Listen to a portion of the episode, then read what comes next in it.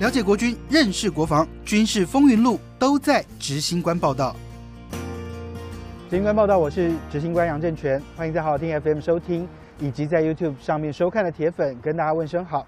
这是执行官报道第一次在户外来录影，那当然最主要的原因是因为现在疫情越来越严重了。那而且这几天，其实我们的拍摄团队也都跟着国军的化学兵在外面奔波。那当然也希望来看看他们是怎么样来执勤。不过这几天我真的是有非常深的感触，因为我们的化学兵过去他们其实聚焦在他们身上的时间并不多，但他们这段期间，我只能说他们真的辛苦了。因为为什么会说他们辛苦？因为其实从去年开始，当有疫情爆发以来，不管是从国外回来的包机。还是去年海军发生的磐石军舰染疫的问题，我们的化学兵都要在这个高度危险的情况之下，要深入这个病毒最多的地方来协助消毒。那当然，他们自身的保护，还有就是他们要把这个消毒的这个呃空间的所有的病菌都完全消除，都可能需要花上蛮大的力气，也要做得很仔细、很小心。所以对他们来讲，这段时间他们真的是辛苦了。那这几天其实疫情升温，最主要的一些。热区包括了这个台北市的万华，包括了这个宜兰地区，另外呢还包括了新北的板桥等等的地区。其实化学兵在这一段时间都是协助各个县市政府来进行消毒，而他们的这个消毒工作在进行的时候，区域还蛮大的，那动员的人力跟装具呢也都还蛮多的。那我们就来看看化学兵其实他们这段时间的消毒工作业，他们真的是每天都要在不同的地方来进行消毒。那其实。有一个事情我很想跟大家分享，就是我们昨天在拍摄的过程当中，我们也跟着化学兵一起到了这个现在目前染疫最严重的这个万华地区。那这个地方呢，其实是他们设立了所谓的快筛站，在巴皮寮还有在和平医院都有这个所谓的快筛站。那在这个地方，其实是就是所有最高风险的人聚集的地方，而且呢，即使这个染病的这个比率，现在按照台北市政府的统计，大概在一成以下。那虽然不是说中奖的人非常多，但是也到了将近一成的这个数字，有一定的人数，有一定的量。那这群化学兵在这个地方进驻，在这里协助消毒，他们就真的是暴露，把自己暴露在一个这个病毒危险的这个环境当中了。那我们就以巴皮寮的这一个快筛站来说好了，里面进驻的是三种的医护人员，那化学兵的这些弟兄们就在里头要来协助消毒。他们的消毒作业要怎么样来做？其实，在巴皮寮的这个快筛站里头，呃，他们有一次一批就是三十个人要来进行这个筛检。那三十个人要固固定坐在一到三十号的座位上。那当一号的这个人站起来之后，其他的人也不会移动。一号的人就要到这个前方去做筛检。当他站起来去前面做筛检的时候，他原本坐的这个一号位等待区的一号位就要先做消毒。那等到这个人筛检完，他要到旁边再休息的时候，他刚刚坐的这个筛检的位置要再消毒一次。然后他在等待的位置确定有了快筛的结果，他是阳性或阴性，阳性就要送医院，阴性的就可以直接离开。他在离开的时候，那个位置也要再消毒一次，所以光一个人筛检一个人，化学兵就要在现场消毒三次。那一批次有三十个人，就要消毒九十次。那其实现在一个筛检站的能量大概都在一千多人以上，所以这些化学兵他们真的是从早上五点出了营区。在这个筛检站工作完，回到营区休息，每天都是早上的五点动五到晚上的二四，他们几乎都是这样的方式在工作，而且他们全身穿这个密不透风的这个防护衣，对他们来讲真的也是一个体力上的一大考验。因为这防护衣当然是要保护他们，但这个防护衣呢，他们就是也担心防护衣皮肤外露的其他地方会有跟这个病菌接触的可能性，所以他们身上。所有有可以透风的地方，像是袖子的这个地方跟手套的接缝处要用胶带粘起来，中间有拉链的地方要用胶带粘起来，裤管跟鞋子接缝的地方也要用胶带把它封死。那当然最重要的就是希望能够保护他们。那在结束工作的时候，他们要脱掉这身衣服，还要全身再经过消毒，然后才能够把衣服脱掉，然后才能够开始喝水，甚至是上厕所。所以他们其实从早上穿上那一套衣服之后，他们要脱掉的时候。真的就是才能够去上厕所、喝水，常常一次工作都是要穿上那一套衣服，就是五六个钟头。大家想，现在这样的气温，这几天天气又很热，真的是还蛮热，天气都在三十四度以上。他们穿的这个衣服，即使站在阴凉处，我相信他们全身都是汗。昨天我们跟着去拍的时候，也是穿上了这样的一身的防护衣。那穿上去的时候，其实我们光在现场静止不动，静止不动，那个那个热那种感觉就会让人家很不舒服。那除了这个技术层面上，他们暴露在危险的环境当中，我觉得最重要的是心理的压力。那因为其实昨天我们在现场，为了要记录这些化学兵们他们在工作的实况，我们在现场待也不过大概就是十分钟的时间，你就会看到其实非常多的疑似有这个染病的这些病患在这个现场在等待这个快筛的结果，那大家都戴着口罩。那现场的工作人员也许穿着防护服，也许是会戴这个所谓的全罩式的面罩啊，希望能够跟这些人能够有一些隔绝。但没有人知道到底这个病菌会从哪里进入到你的身体，所以其实那个心理的压力是很大的。那对这群化学兵来讲，他们没有选择战场的权利。他们从去年到现在，真的这整段一年多的时间，快两年以来，他们真的是把这个自己的神经都绷到了最极致，哪里有危险，哪里。有病菌，哪里需要消毒，他们就往哪边去。那对他们来说，他没有办法选择。他在这个地方，他如果他心里面没有办法去释放这样的压力的话，他在这个地方执勤，他真的要承担的这个，他即使消毒完了，回到家也会担心自己是不是会把身上的病菌带给自己的家人。所以对他们来讲，这段时间真的是很辛苦，非常非常的辛苦。而且穿上那个衣服真的是五个钟头。如果说你真的内急，你想尿尿，你还不能尿。因为你只要脱掉那件衣服就没有用了，你就要重新再穿脱，那真的是对他们来讲体力是一大考验。那其实这段时间以来呢，其实化学兵不是只有在这个所谓的各个危险的地方来进行这个协助消毒，还有包括他们在这个呃，现在像最近台北市也在进行大规模的这个消毒作业。那这个消毒作业就是所谓的预防性消毒。那像这几天他们就在台北的各大的捷运站还有车站。里头来协助这个消毒的作业。那这样的消毒，其实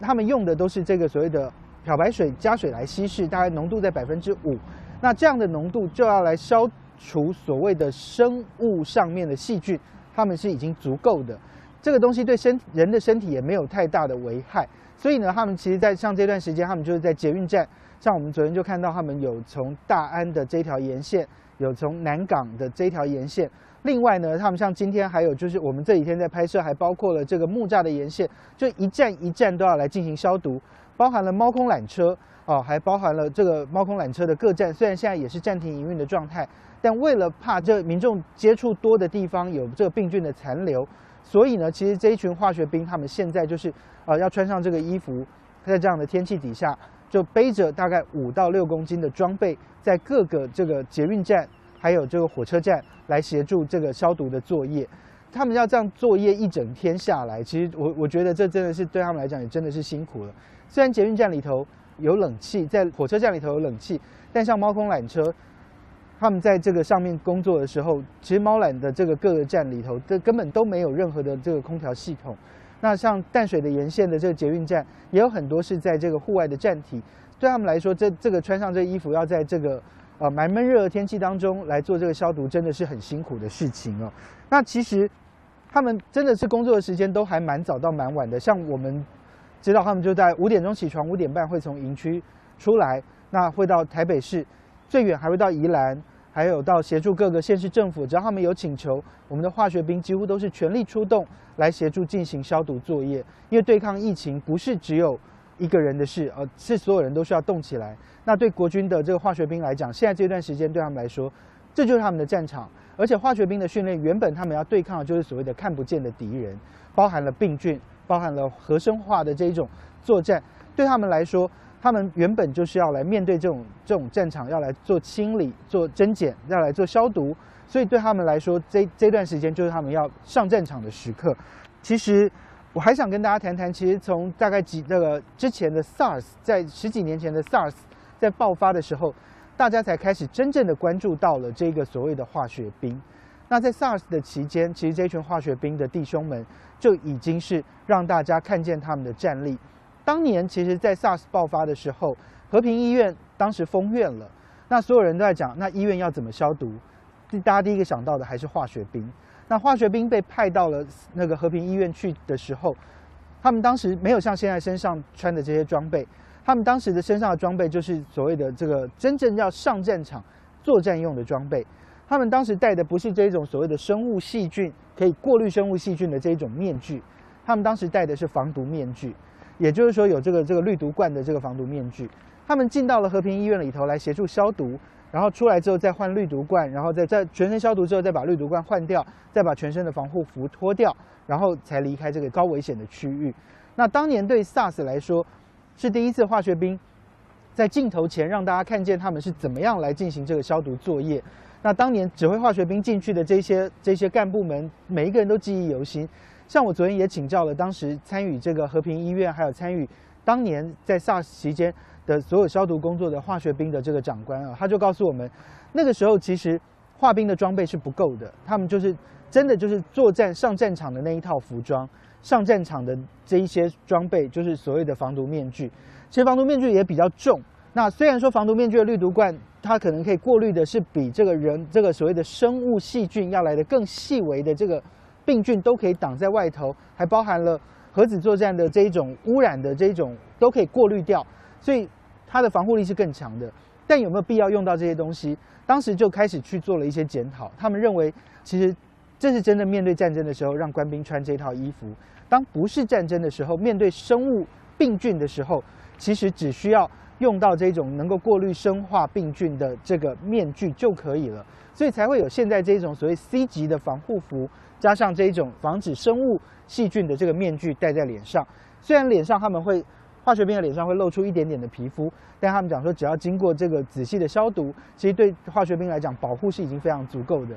那当然装备的减轻对于他们在这个执勤的时间拉长上面来讲是会有帮助的。他们就就是可能四个小时或三个小时就换一次。衣服，然后就换一批人，他们每一个人工作时间就可以拉长一些。所以这个当这个装备有一些检讨的时候，当然就是像当年的 SARS，等于是累积了这样的经验。像现在啊，面对这个新冠肺炎的疫情的时候，这些化学兵他们的出动，还有这些装备的这个运用上面，就能够更加的方便。那当然，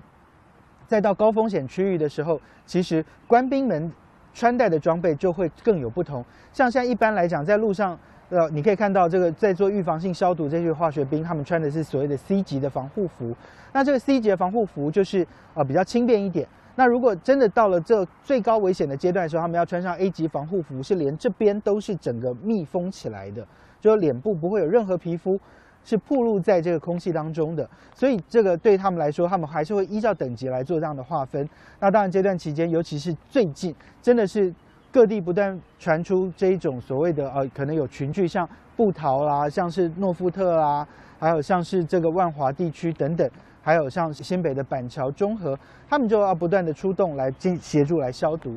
那其实这段期间，其实国军面对疫情也有非常多的作为，像是他们现在就决定要分仓分流，那要分仓来办公，那要来分流来居住，那也希望能够减少群聚。那包含了军校生也都回到各自的家里头来，各自在家里来进修。那其实对这群官兵来说，对国防部来说，他们现在最重要的工作就是要保障这些病毒不要进到营区。那当然就会有很多的传闻。那这段期间就有人说了，为了防止官兵在这个营区当中可能会有这个交互传染的可能性，所以要二十四小时戴口罩，要戴口罩睡觉。那当然就有很多官兵跟我讲说，其实。戴口罩睡觉，这个根本是不可能的事，因为其实晚上在睡觉的时候，你根本不知道你自己会有什么动作，甚至现在戴了口罩睡觉，晚上这个口罩可能就会飞到眼睛上面，飞到其他地方，而且晚上在睡觉的时候，这个如果口罩外层有污染的话，你自己去摸了摸，然后睡觉的时候不一些不经意的动作摸到眼睛，都可能反而会是更危险的。所以其实国防部也澄清了，并没有要求官兵在睡觉的时候要戴口罩，只希望大家能够保持社交距离，能够呃维持比较。良好的这个卫生习惯，那晚上睡觉的时候，那大家也都是在休息的状态，比较不会有这个所谓的这个接触的危险。那所以就晚上睡觉是并没有下令要戴口罩的。那当然这段期间一定会造成大家的不方便，不管是四个月的军事训练役的役男，或者是在部队服役的，在机关单位上班的，在军校里头念书的，我觉得每一个人都会面对各自的不方便。那面对这么强的疫情，这么来势汹汹的疫情，我想大家还是要。做好各自的保护措施，那尤其在营区内，真的能够保持社交距离最好。那如果不行的时候，真的也是戴上口罩，勤洗手，多消毒。那这几天，如果你们在路上有看到化学兵在协助地区来进行预防性的消毒，或者是他们在这个高风险区域来协助这个消毒工作的时候，真的不吝惜给他们一点掌声，因为真的他们很辛苦，穿上那一套衣服，要能够好好的工作，并不是一件简单的事。那这是今天的这个执行官报道，有任何的意见，欢迎你们在这个好好听 FM 的平台，或者是在 Apple Podcast 上面，还或者是到我的粉丝团钢铁军事小组，把相关的意见告诉我们。那也可以让我们知道，分享一些讯息给更多的朋友了解。